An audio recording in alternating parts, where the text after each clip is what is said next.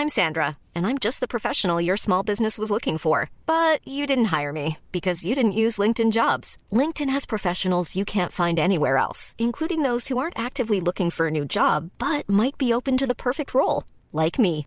In a given month, over 70% of LinkedIn users don't visit other leading job sites. So if you're not looking on LinkedIn, you'll miss out on great candidates like Sandra. Start hiring professionals like a professional. Post your free job on linkedin.com/people today.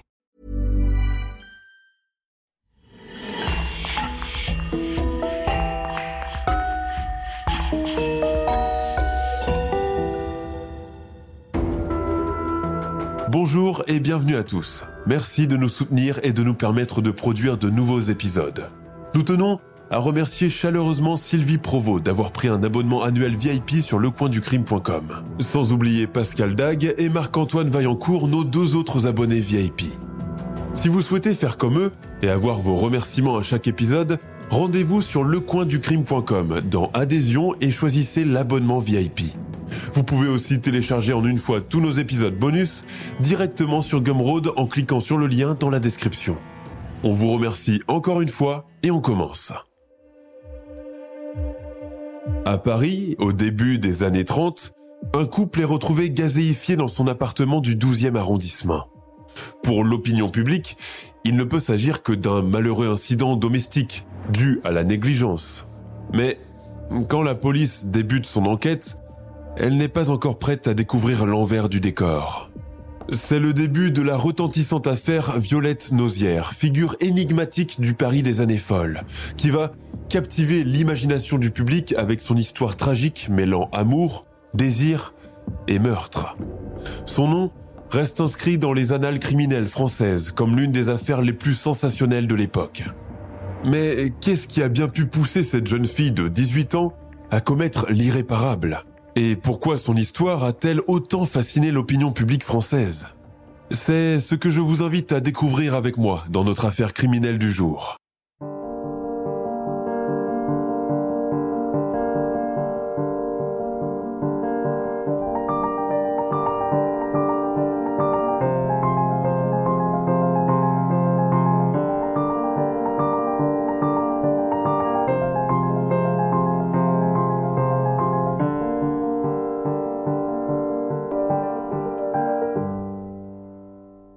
Paris, mercredi 23 août 1933. Nous sommes au numéro 9 de la rue de Madagascar, situé dans le 12e arrondissement, où se trouve un petit immeuble bien calme. Il est environ 2 heures du matin quand un habitant du cinquième étage, un certain René Mayol, entend des coups insistants frapper dans sa porte. Toc toc toc. Vêtu de son pyjama, les yeux à moitié fermés, Monsieur Mayol sort péniblement de son lit pour aller ouvrir. Qui peut bien venir à cette heure-ci Sur le seuil, il découvre avec étonnement la petite voisine de l'étage en dessus, une jeune fille prénommée Violette Nausière. Elle a l'air complètement affolée. Monsieur Mayol, je vous en supplie, venez vite. Ça sent le gaz chez mes parents, crie-t-elle en s'accrochant à ses manches. Le voisin se précipite alors dans les escaliers, sans même prendre la peine d'enfiler ses charentaises. En effet, une forte odeur de gaz s'échappe de l'appartement du sixième, envahissant tout le palier. Bravement, René Mayol pénètre à l'intérieur de l'appartement plongé dans la pénombre. L'odeur est tellement suffocante qu'il est obligé de se boucher le nez. Pour éviter l'explosion, il a la présence d'esprit de ne pas allumer la lumière et se dépêche d'ouvrir en grande les persiennes de la première fenêtre qu'il aperçoit. Par la suite, il se dirige vers la cuisine, où il coupe l'arrivée de gaz. Violette, Reste dans le palier, ne rentre pas, ordonne-t-il à la jeune fille. Puis, Monsieur Mayol attend que l'appartement soit suffisamment aéré pour pouvoir allumer le plafonnier de la salle à manger. C'est à cet instant qu'il découvre un spectacle d'horreur. Ceci n'est que la prémisse de l'histoire que je m'apprête à vous raconter, et comme vous pouvez vous l'imaginer, elle ne commence pas vraiment en 1933, mais bien avant, quelques années plus tôt.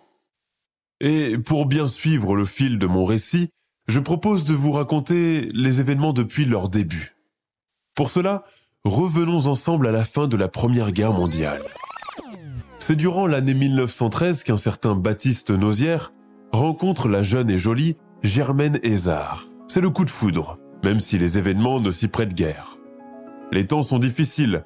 La plupart des hommes valides sont mobilisés au front, tandis que les femmes prennent le relais dans les usines pour remplacer la main-d'œuvre masculine.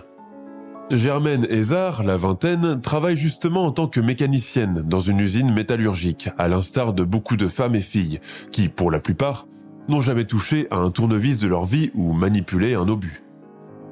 De son côté, Baptiste Nausière travaille en tant que chauffeur au chemin de fer durant toute la période du conflit.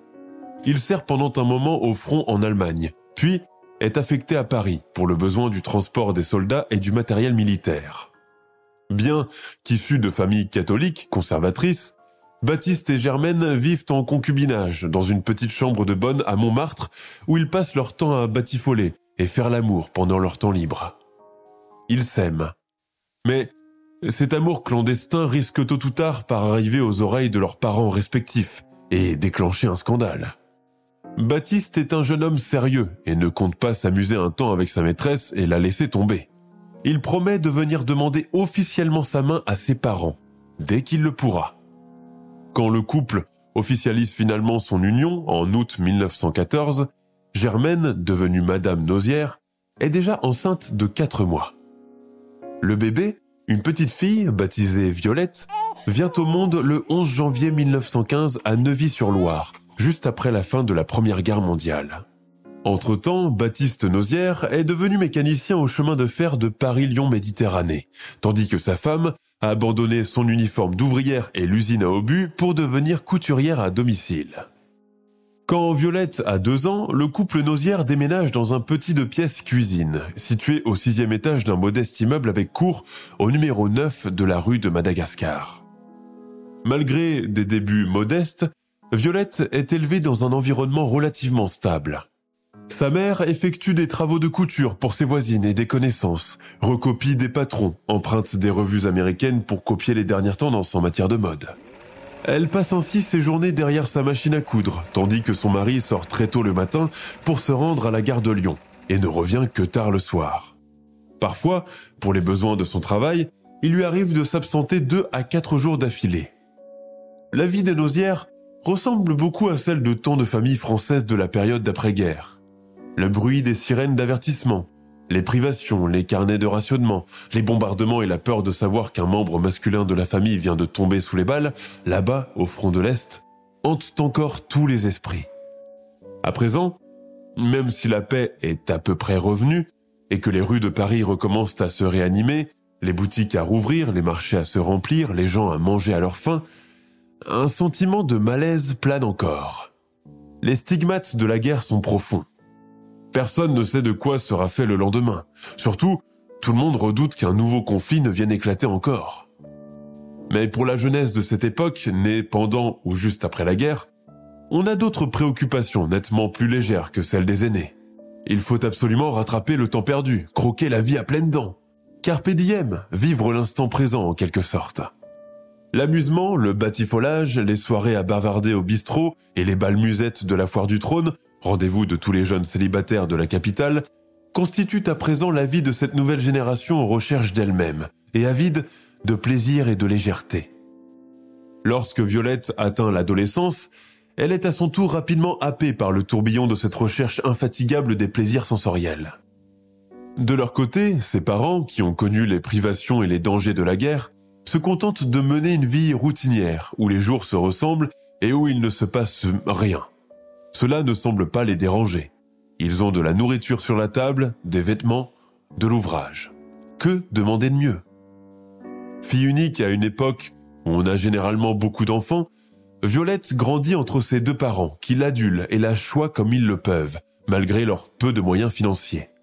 Ils l'appellent affectueusement notre petite chérie ou encore notre vilaine petite princesse. Autant de gentils petits surnoms doux et mutins qui vont de pair avec la moue mignonne de cette collégienne aux boucles brunes, qu'il couvre comme un trésor.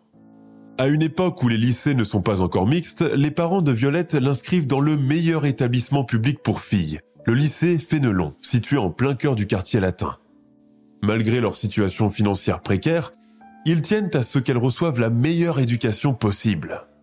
Violette est décrite comme une jeune fille intelligente et charmante, mais aussi secrète et mystérieuse, qui apprécie l'intimité et s'abandonne aux rêveries, à la lecture des romans à l'eau de rose, très en vogue à cette époque. Seulement, le cadre familial ne va pas de pair avec ses aspirations romantiques. Et cela commence dès 5 heures du matin, lorsqu'elle entend depuis son lit papa en train de gargariser dans la minuscule salle de bain collée à la tout aussi minuscule cuisine. Elle entend aussi maman s'affairant devant la cuisinière, préparant à la hâte le café, les tartines beurrées et la gamelle de son homme qu'il doit emporter avec lui au boulot. Elle entend surtout avec un certain dégoût les baisers sonores et baveux qu'ils s'échangent devant la porte avant de se dire au revoir. Violette se retourne de l'autre côté de sa couche. Elle fait la grasse matinée. C'est samedi et elle n'a pas école aujourd'hui. Cela tombe bien, la soirée sera longue. Bonne élève, sans être particulièrement brillante, Violette obtient son certificat d'études secondaires avec mention bien. Mais il ne faut pas omettre que son lycée du quartier latin est également un endroit propice aux flâneries après les cours. Violette se lie d'amitié avec une certaine Madeleine Georgette de Bise, dit Maddy, issue de la petite bourgeoisie commerçante et qui fréquente le même établissement scolaire. Les deux jeunes filles se découvrent plein d'affinités et deviennent inséparables. Elles se ressemblent aussi physiquement toutes les deux, qu'on aurait dit deux sœurs. Petite, mutine, brunette, les yeux cernés de crayons noirs, les cheveux coupés à la garçonne, elle symbolise l'archétype même de la parisienne du début des années 30. En pleine crise d'adolescence, le comportement de Violette commence à changer. Elle se met à sécher les cours, invente tous les prétextes possibles et inimaginables pour légitimer ses absences répétées. Ses parents, bien sûr, n'en savent rien. Ils lui font totalement confiance. Pendant ce temps, elle se rend au cinéma, accrochée au bras de Maddy, vêtue d'un manteau de vison et d'un petit chapeau noir. Ensuite, les deux amies se rendent au café où elles poursuivent leur journée d'oisiveté. Leur journée se déroule ainsi, à écumer les bistrots, où elles apprennent à boire et à fumer, et reluctent avec insistance les gars aux cheveux gominés assis au comptoir, qui, flattés par leur élégance, leur payent leur consommation. Sur place, Violette se fait des amis, généralement des garçons de bonne famille, car elle a horreur des ouvriers et des gars de la classe prolétaire qui lui rappellent son père. Comme elle présente bien et sait prendre des airs affectés, les jeunes gens qui l'abordent pensent qu'elle appartient au même milieu social qu'eux. En 1931, alors qu'elle n'a que 16 ans, la dérive de Violette Nausière commence. La tromperie, le mensonge, deviennent une seconde nature chez elle, et elle n'a aucun mal à mener une double vie jonglant entre l'ivresse des nuits parisiennes des années folles et son rôle d'écolière bien sous tout rapport. L'école buissonnière devient la routine quotidienne de Violette. Ses résultats scolaires s'en ressentent. Lors d'une réunion de conseil pédagogique, un surveillant fait d'elle un portrait peu élogieux. Elle est paresseuse, sournoise, hypocrite et dévergondée. Un exemple déplorable pour ses camarades de classe. Mais elle n'a que faire de ses réflexions et continue à mener sa double vie, jonglant entre l'appartement familial et passant ses journées dans les terrasses des brasseries et des cafés de Montmartre. Et puis, il y a les hommes. Son premier petit ami est Pierre Camus, un étudiant en médecine. Elle se lie par la suite avec un certain Jean Guyard, qui l'aborde à la sortie du cinéma. Violette est esclave de ses émotions et est une maîtresse dévouée et généreuse. Mais pour pouvoir mener ce train de vie trompeur et ostentatoire, elle a besoin d'argent, beaucoup d'argent. Les toilettes, le maquillage, les chaussures et les sorties, les taxis et les hôtels commencent à rendre la note très chère. Parfois, son ami Maddy lui prête ses affaires. Pour faire face à ces dépenses prodigieuses, Violette n'est jamais à court d'idées. Décidée à obtenir ce qu'elle veut par tous les moyens, avide de liberté et de plaisir dans une société encore très machiste, où la femme n'est qu'une citoyenne de seconde zone, elle n'hésite pas à avoir recours au vol. D'abord en chapardant l'argent du ménage que sa mère cache, dans une boîte à café de la cuisine, puis carrément chez les commerçants. Bientôt, elle commence aussi à se prostituer quand l'amant d'une nuit paye bien. Elle va même jusqu'à poser nue pour une revue pornographique. Pour attirer vers elle des amants fortunés, Violette n'hésite pas à mentir sur ses origines, elle raconte que son père est directeur d'une usine de textile, que sa mère est une mondaine qui organise des galas de charité, qu'elle joue au tennis et fait du cheval dans leur ferme en Normandie pendant les vacances d'été. Et on la croit sur parole. et elle s'en réjouit. Ses amis, nettement plus aisés, ignorent cependant que le moment le plus redouté de la vie de Violette est de devoir retourner au petit et modeste appartement familial du douzième, où l'attend le pot-au-feu concocté par sa mère et le camembert ramené par son père. En grandissant, la promiscuité de l'appartement de ses parents, l'absence absolue d'intimité, commence à l'incommoder au plus haut point. Plus d'une fois, elle est réveillée en pleine nuit par les ébats de ses parents dans la chambre mitoyenne, aux murs si minces qu'il laisse filtrer tous les bruits. Elle en est tout simplement dégoûtée. Pour cette adolescente complexée par son niveau social, l'évasion par l'imaginaire remplace un quotidien bien morose. Violette rêve d'horizons lointains, des grands hôtels particuliers haussmanniens et leurs moquettes rouges. Elle s'imagine la vie des gens qui y habitent, leurs grandes chambres insonorisées, leurs voyages à l'étranger, et cette satanée paix que procure l'argent qui ne vient jamais à manquer. Elle leur en veut dans son fort intérieur, les jalouse de ne pas appartenir à leur univers si verni et si parfait. Même Maddy, qui pourtant l'aime comme sa sœur. Violette sent qu'elle n'est pas née dans la bonne famille et le bon milieu. Se sent trop distinguée pour être la fille de ce cheminot débraillé et sans gêne, et cette couturière commune, soumise, et simplement satisfaite par le fait d'être casée et d'avoir un mari dans son lit. Durant le mois d'avril 1932, Violette apprend lors d'un examen médical qu'elle est atteinte de syphilis. Son médecin, le docteur Henri Déron, qui devient également son confident, lui recommande la prudence. Profondément ébranlée par son pronostic, Violette garde cela en secret pour elle et n'en parle à personne, pas même à sa mère. Oisive, désœuvrée, presque déscolarisée, elle poursuit tout de même ses pérégrinations dans les cafés et les bistrots, aux aguets d'un homme fortuné, prêt à en faire d'elle son épouse. Elle a ses habitudes au bar de la Sorbonne et le palais du café du boulevard Saint-Michel, qu'elle surnomme son quartier général.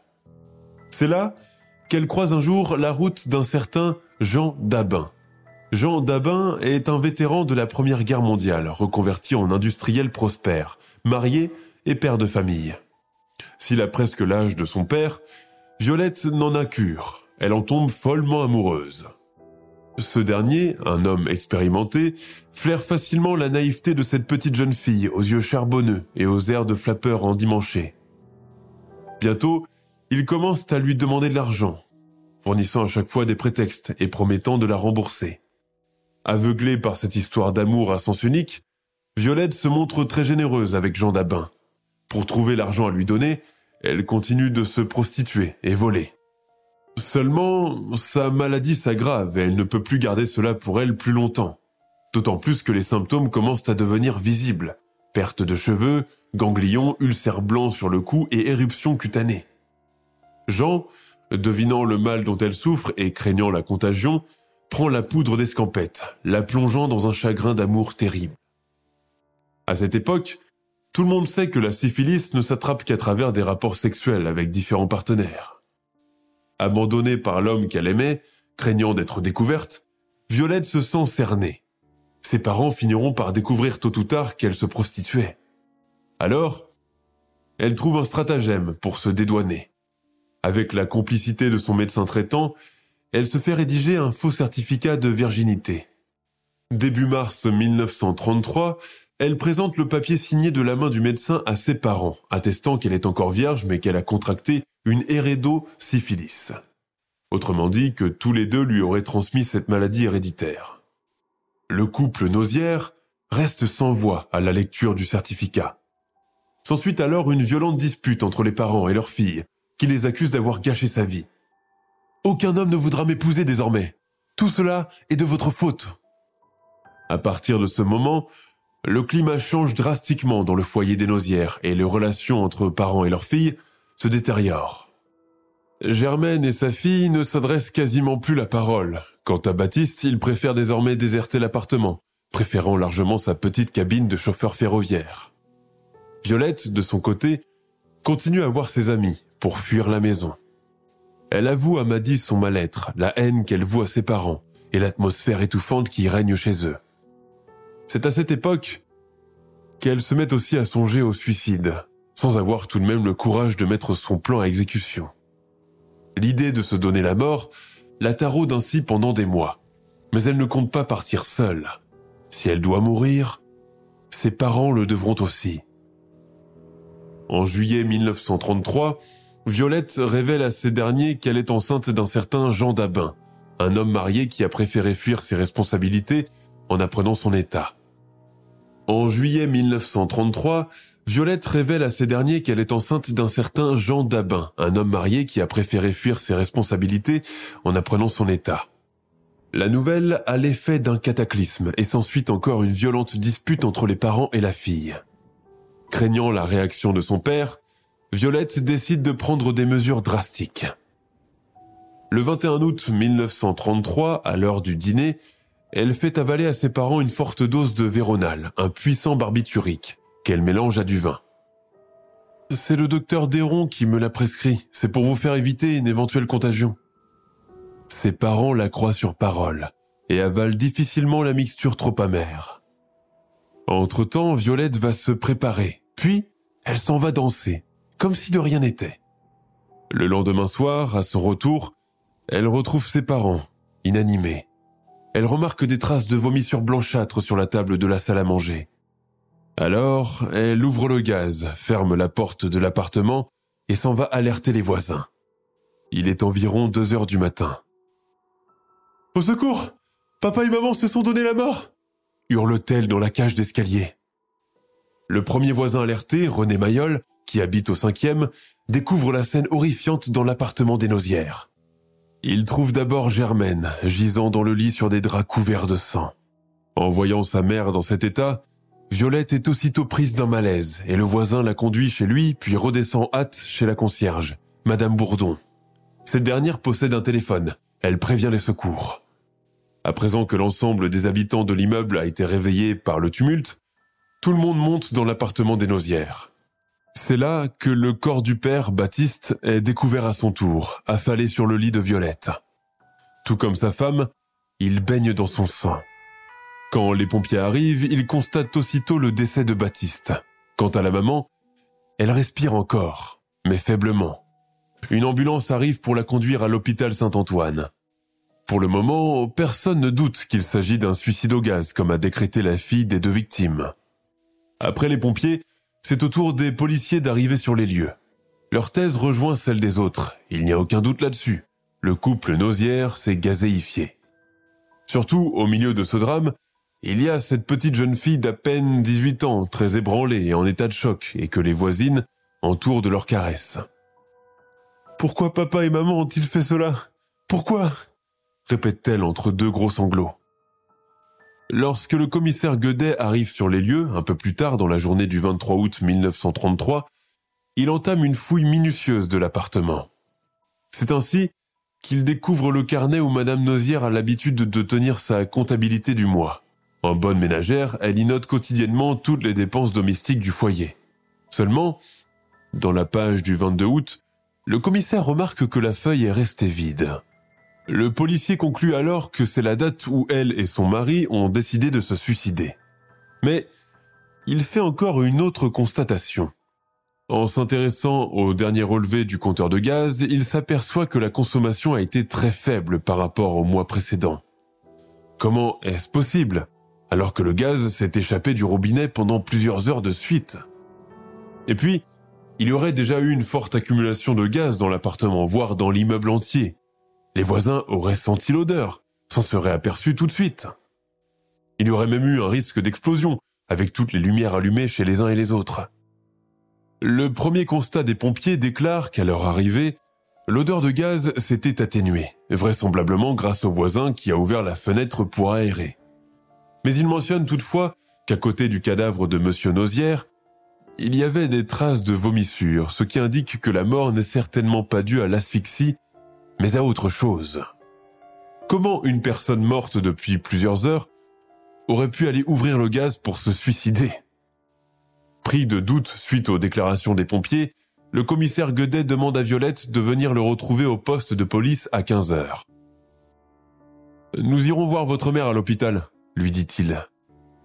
Pendant ce temps, à l'hôpital Saint-Antoine, Germaine Nozière est plongée dans le coma. Les médecins qui la prennent en charge décèlent rapidement chez elle une intoxication grave due à l'ingestion d'une substance chimique. De plus, l'analyse de sang démontre qu'il y a une absence totale d'oxyde de carbone. Ce n'est donc pas le gaz qui est la cause de son état. Lorsque le commissaire arrive avec Violette à l'hôpital, il demande s'il peut s'entretenir avec la maman. Malheureusement, elle n'est pas en capacité de vous parler pour le moment, mais vous pouvez tout de même la voir si vous le souhaitez, déclare le médecin-chef. Pendant ce temps, Violette va patienter dans le bureau du surveillant. Quand le commissaire Godet revient quelques minutes plus tard, il remarque que la jeune fille a disparu.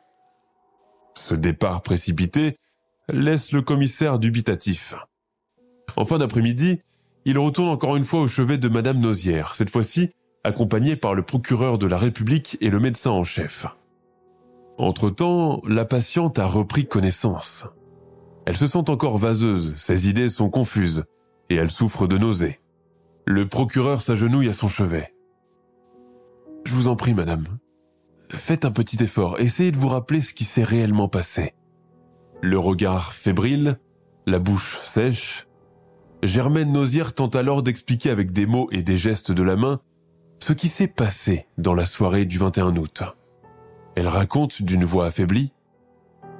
C'était après avoir dîné. Nous avons bu un verre de vin, puis Violette nous a apporté deux sachets d'un médicament. Je me souviens, je me souviens à présent. C'était une poudre blanche. Elle a beaucoup insisté pour qu'on ingère entièrement le contenu des deux sachets. D'ailleurs, elle a même bu ce breuvage mais c'était un sachet marqué d'une croix noire. Malgré le goût très amer de la mixture, parents et filles l'ont avalé. Germaine a d'ailleurs trouvé le goût tellement âcre qu'elle n'a pas pu finir son verre, et n'a donc bu que la moitié. Quelques instants plus tard, le père, Baptiste, a commencé à montrer des signes d'indigestion. Il finit par s'écrouler sur le tapis du salon. Germaine demande alors à sa fille de l'aider à l'allonger sur le lit. Mais l'effort fourni à raison de la maman, qui, prise d'un malaise, s'effondre à son tour en heurtant la tête du lit et se blesse au sommet de la tête, ce qui explique le sang retrouvé sur les draps. Nous sommes catholiques. Nous n'aurions jamais songé à nous suicider, jamais, articule péniblement Madame Nozière, tout en s'agrippant à la main du commissaire. En quittant l'hôpital, toute ombre d'un doute a quitté le policier désormais. C'est bien Violette qui a empoisonné ses parents. D'ailleurs, un nouvel élément vient confirmer cette thèse. L'autopsie, pratiquée par le médecin légiste sur le corps de Baptiste Nozière, révèle bien des choses encore. Des prélèvements de sang et du bol alimentaire sont envoyés par la suite à l'Institut de toxicologie de la préfecture de police de Paris. Le directeur du laboratoire, le professeur Cohn Abrest, procède en personne à l'analyse des viscères de la victime. Il effectue une extraction du poison. Au terme de cette analyse, il décèle que les viscères de Baptiste Nozière contenaient une importante quantité de véronal, un barbiturique qui se présente sous forme de petits cristaux solubles dans du liquide. La dose absorbée correspond entre 19 et 24 comprimés, assez pour provoquer des spasmes, des nausées, des rejets de sang, puis la mort. D'autant plus que Baptiste Nozière souffrait auparavant de lésions au niveau du foie et de la vésicule biliaire. La petite jeune fille que tout le monde a pris en pitié et entourée, et dont la mère est encore dans un état critique, est donc bien la coupable de ce massacre.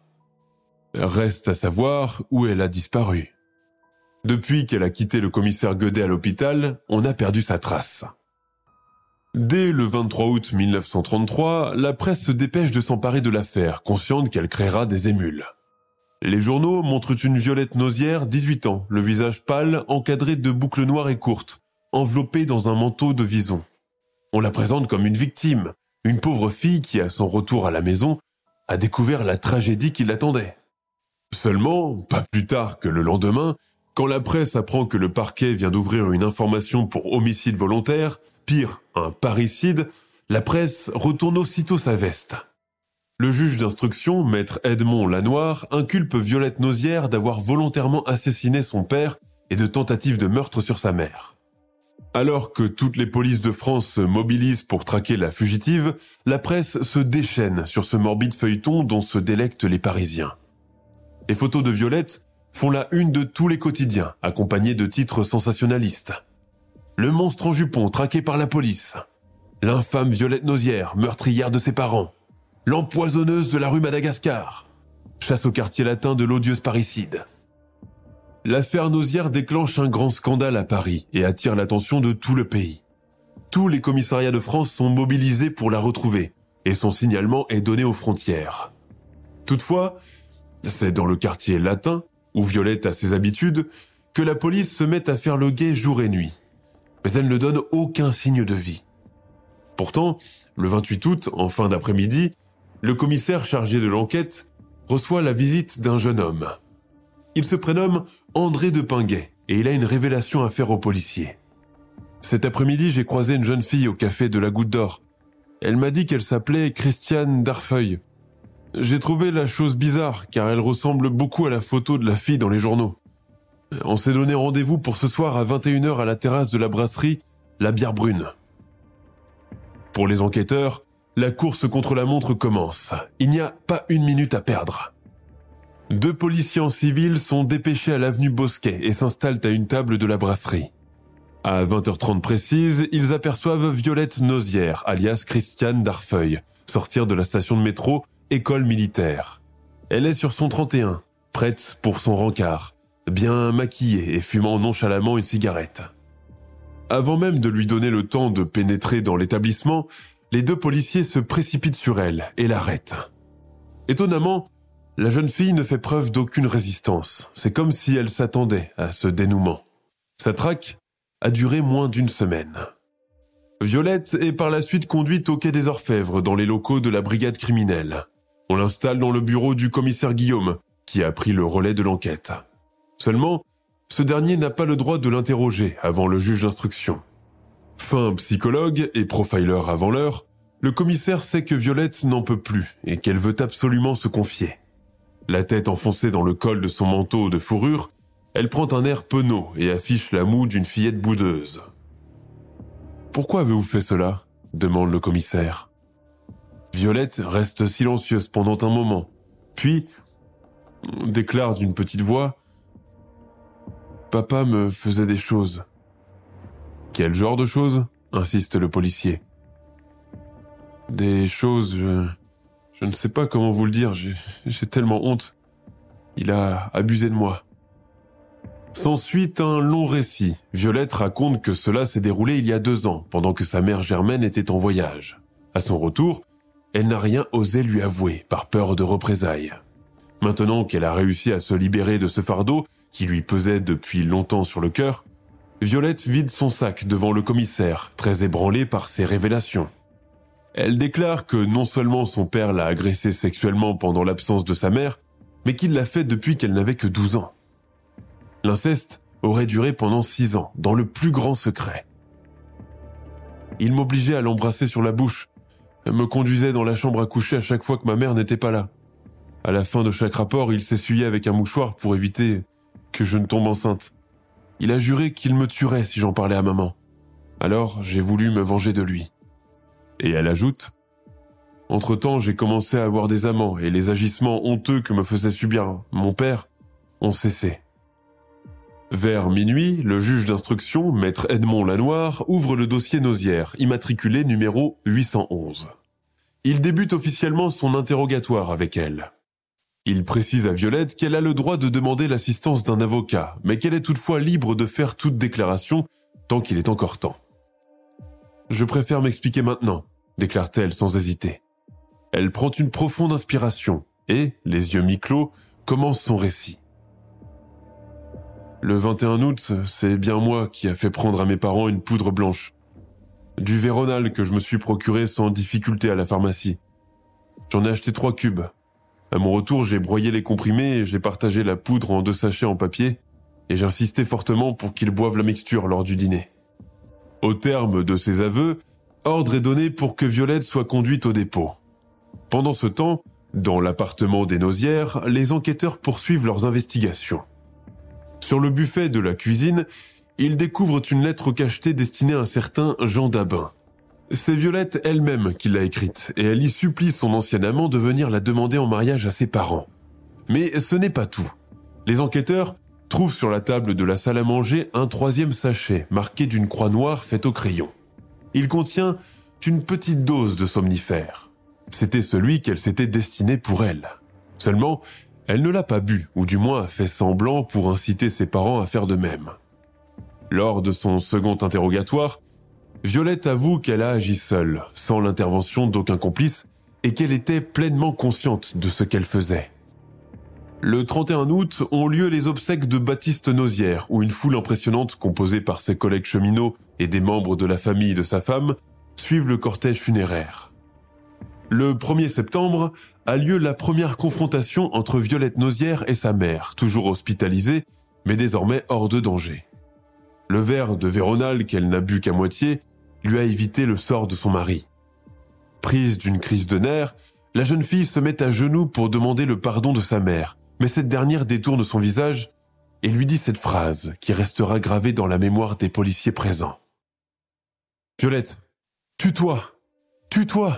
Tu as assassiné ton père qui était un homme si bon. Tu n'es plus ma fille et je ne suis plus ta mère. Je ne te pardonnerai que lorsque j'aurai la confirmation de ta mort par le bourreau. Le 1er octobre 1934, le procès de Violette Nozière s'ouvre à la cour d'assises de la Seine.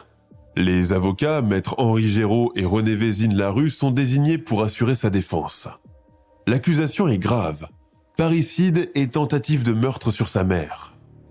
Au cours du procès, l'accusé avoue ses crimes, mais reste évasive sur ses motivations. Certains pensent qu'elle a agi par désespoir, d'autres par cupidité ou par amour pour ce Jean Dabin, qui n'a plus donné signe de vie depuis. Pendant le procès, Violette maintient sa version de l'histoire, affirmant avoir agi sous l'emprise de son père abusif, de sa mère qui voyait tout et ne faisait rien pour faire cesser les agissements de son mari. Elle insiste que tous les deux avaient une emprise toxique sur elle, et ce n'est qu'en les tuant qu'elle pouvait trouver le salut.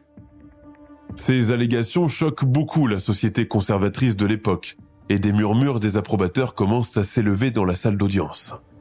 Cependant, des preuves vont commencer à émerger et remettre en question sa version des faits. Les témoins qui se succèdent à la barre, notamment d'anciens amis et amants de Violette, révèlent une toute autre image d'elle. Une jeune femme vénale, attirée par la vie nocturne de Paris et les plaisirs interdits. Elle était connue pour être une petite coureuse, entretenir des liaisons tarifées avec des hommes plus âgés pour garantir son style de vie extravagant et ses dépenses. Ces nouvelles révélations sèment le doute dans l'esprit du public et mettent en lumière les véritables motivations derrière le crime de Violette Nozière.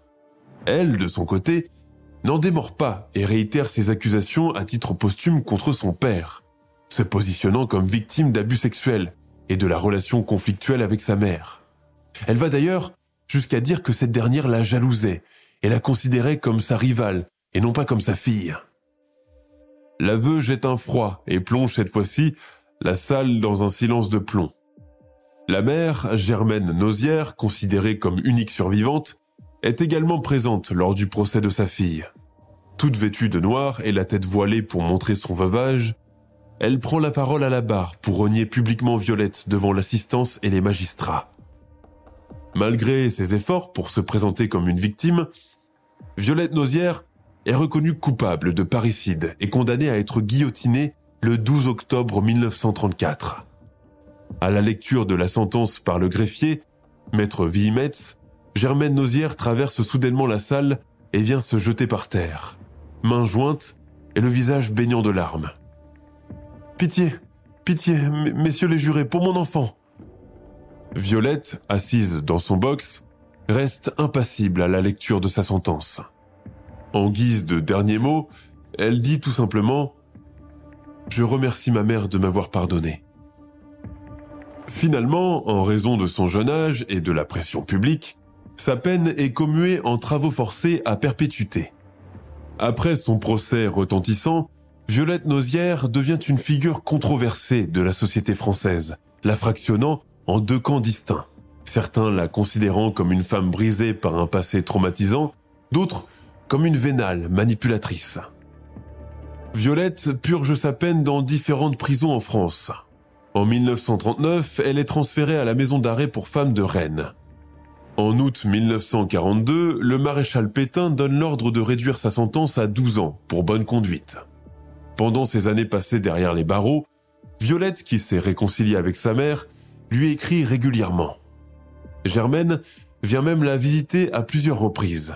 Il aurait fallu cette lourde peine de prison pour que les deux femmes réapprennent à s'aimer profondément. Le 29 août 1945, Violette bénéficie de la grâce présidentielle du général de Gaulle et est finalement libérée. Elle a alors 30 ans. À sa sortie de prison, elle retourne vivre chez sa mère qui a déménagé à Pantin et change son nom en Anne-Marie Huette. Elle épouse un aubergiste et va s'installer avec lui à Rouen. Une véritable métamorphose s'opère alors chez cette ancienne fêtarde de Parigotte qui devient mère de cinq enfants et une épouse dévouée à son mari. Elle travaille d'ailleurs à ses côtés infatigablement pour tenir leur auberge et faire vivre leur famille nombreuse. La Violette Nausière de ces années change même physiquement. Exit les coupes à la garçonne, les manteaux de fourrure et la cigarette au bec. C'est désormais en chignon, en lunettes et en tablier qu'elle sert à manger à ses clients, fait le ménage et prépare leur chambre. Elle est par ailleurs très appréciée dans son village. Son passé sulfureux est désormais loin derrière elle. Sa mère, restée seule à Paris et se faisant vieille, elle l'a fait venir à Rouen pour vivre avec elle dans la maison familiale. À partir de ce moment, les deux femmes ne se quitteront plus jusqu'au décès de Germaine Nozière, entourée par sa fille, son beau-fils et ses petits-enfants.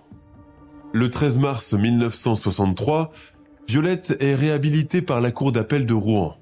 Son casier judiciaire redevient vierge et elle bénéficie à nouveau de l'exercice de tous ses droits civiques.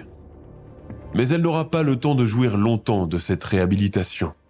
Diagnostiquée d'un cancer du sein, elle est hospitalisée à la clinique Saint-Hilaire, mais sa tumeur mue en métastase et atteint ses os. Violette se sait à présent condamnée. Les religieuses qui s'occupent d'elle à la clinique sont émues par le courage dont elle fera preuve jusqu'à la fin.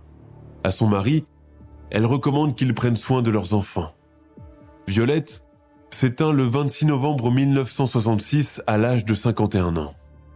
L'affaire Nausière a laissé une empreinte indélébile dans l'histoire criminelle française. La fascination pour Violette persiste encore aujourd'hui, alimentée par les nombreux ouvrages qui ont été consacrés à son histoire. Sa vie sulfureuse et son crime restent un mystère, laissant place à une multitude de théories et d'interprétations sur ses motivations réelles. Violette Nausière, elle-même, a donné plusieurs versions de son histoire, ce qui ajoute à la complexité de son cas.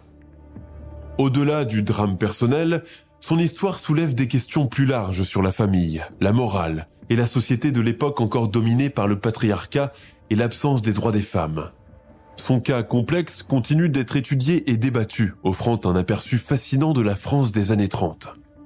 En fin de compte, Violette Nausière demeure une énigme, une femme dont les motivations restent sujettes à interprétation. Son nom résonne encore aujourd'hui comme un rappel troublant de la fragilité de la condition humaine et de la femme de manière plus générale. Son histoire a été adaptée au cinéma par Claude Chabrol en 1978 avec l'actrice Isabelle Huppert dans le rôle titre.